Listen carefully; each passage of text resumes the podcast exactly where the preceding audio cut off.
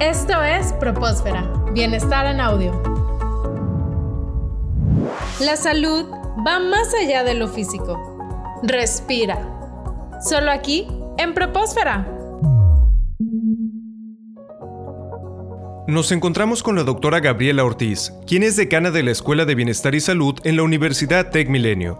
Vamos a hablar de diferentes temas relacionados con el bienestar de los estudiantes. Gaby, ¿cómo estás? Gracias por estar aquí. Hola, muy bien, gracias. ¿Cómo estás tú? Muy bien. Qué bueno. Gaby, em, queríamos hablar sobre la salud emocional en el estudiante. Actualmente los estudiantes pueden sentirse agobiados, preocupados por, por las situaciones del día a día, pero también es frecuente que los alumnos se puedan sentir agobiados por la situación que estamos viviendo de aislamiento. ¿Qué situaciones particulares pueden afectar la salud del estudiante? Pueden ser eh, diferentes factores estresantes. Está el tema académico, el tema social, la salud física y obviamente la sensación de soledad que se puede estar experimentando durante el aislamiento. No hay un factor específico establecido a cada grupo de edad a la fecha. Sin embargo, por lo que hemos visto en las tendencias, los factores económicos y financieros son un estresante importante y que se mantiene de manera frecuente en los grupos de edad más grande, sobre todo para nuestros públicos en la parte de ejecutivo y maestrías. Y en el caso de los chicos de prepa, ¿qué es exactamente lo que preocupa a un alumno de preparatoria? En ellos prevalece, prevalece una combinación de todos los factores de los que hablamos anteriormente. Sin embargo, cuando vemos cambios durante sus periodos académicos, vemos altas y bajas. Lo relacionamos mucho, por ejemplo, si los alumnos están en periodo de exámenes, cómo crece la ansiedad por temas académicos, si están en algún receso, como sucedió en Semana Santa, notamos cierta baja de la energía y los alumnos se vuelven más bien pensativos hasta aburridos. Aquí interviene toda la parte del factor social durante este aislamiento que estamos viviendo,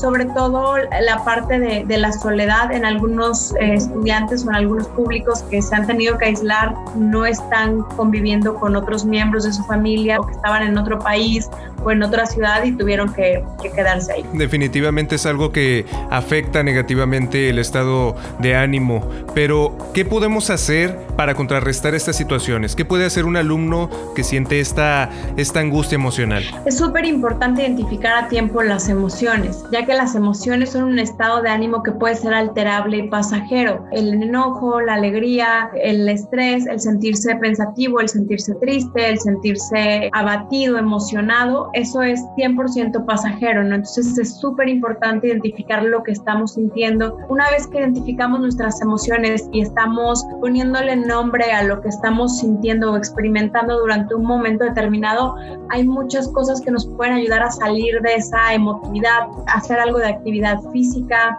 tratar de conectarnos con otros amigos vía Zoom, llamada, WhatsApp, Facebook Live, todo lo que tenemos hoy en día a nuestro alcance y saber que está bien sentir todo esto, no, no, no tiene nada de malo y a veces es importante que tengamos un poco de autocuidado y hacer cosas que nos gusta hacer para sentirnos bien con nosotros mismos. Y si un estudiante tiene quizá un amigo que está pasando por esto o algún hermano, algún ser querido que está pasando por esta situación, ¿cómo lo podemos ayudar? Es muy importante siempre estar atentos a nuestros seres queridos, a las personas cercanas a nosotros y ser una red de apoyo. Si nosotros nos convertimos en una red de apoyo, en alguien que escucha y no juzga a nuestros compañeros, probablemente nuestros compañeros van a venir a platicarnos acerca de sus emociones y eso nos va a dar a nosotros la oportunidad de referirlos o de orientarlos hacia algún mecanismo que les pueda ser de mayor ayuda. Por ejemplo, para los alumnos tenemos establecidos diferentes mecanismos como la red de mentores que se encuentran en todos los campus. Si yo sé que alguno de mis compañeros tiene algún problema o, o está pasando por algún tema académico muy importante, pues puedo referirlo a la red de los mentores. También tenemos la línea de apoyo a través de tu red de bienestar, que es una línea que está disponible las 24 horas, los 365 días del año y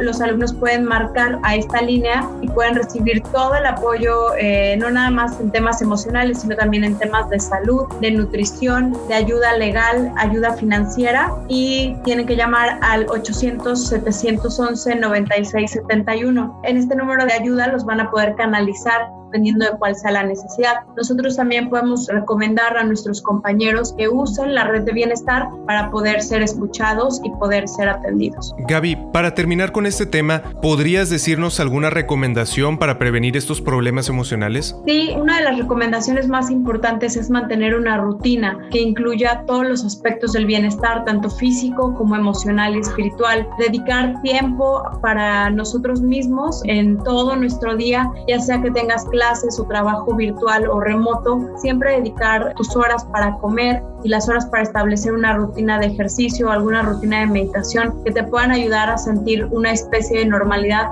dentro de toda esta circunstancia. Excelente. Qué bueno que mencionas las rutinas porque precisamente las rutinas de alimentación y de sueño también son muy importantes. ¿Qué te parece si hablamos de la importancia del sueño en el éxito académico en el siguiente segmento? Claro. Esto fue Propósfera. Bienestar en audio.